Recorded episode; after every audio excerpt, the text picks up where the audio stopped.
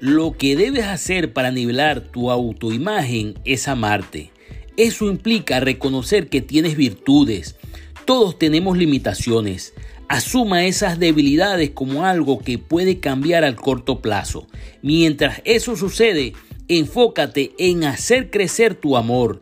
Eso implica mantenerte en una relación saludable con Dios, quien te creó. Habla con Dios. Cuando mi hijo me busca, me encuentra y me tiene no solo para escucharlo, sino para abrazarlo y hablar con él acerca de sus fortalezas y destrezas.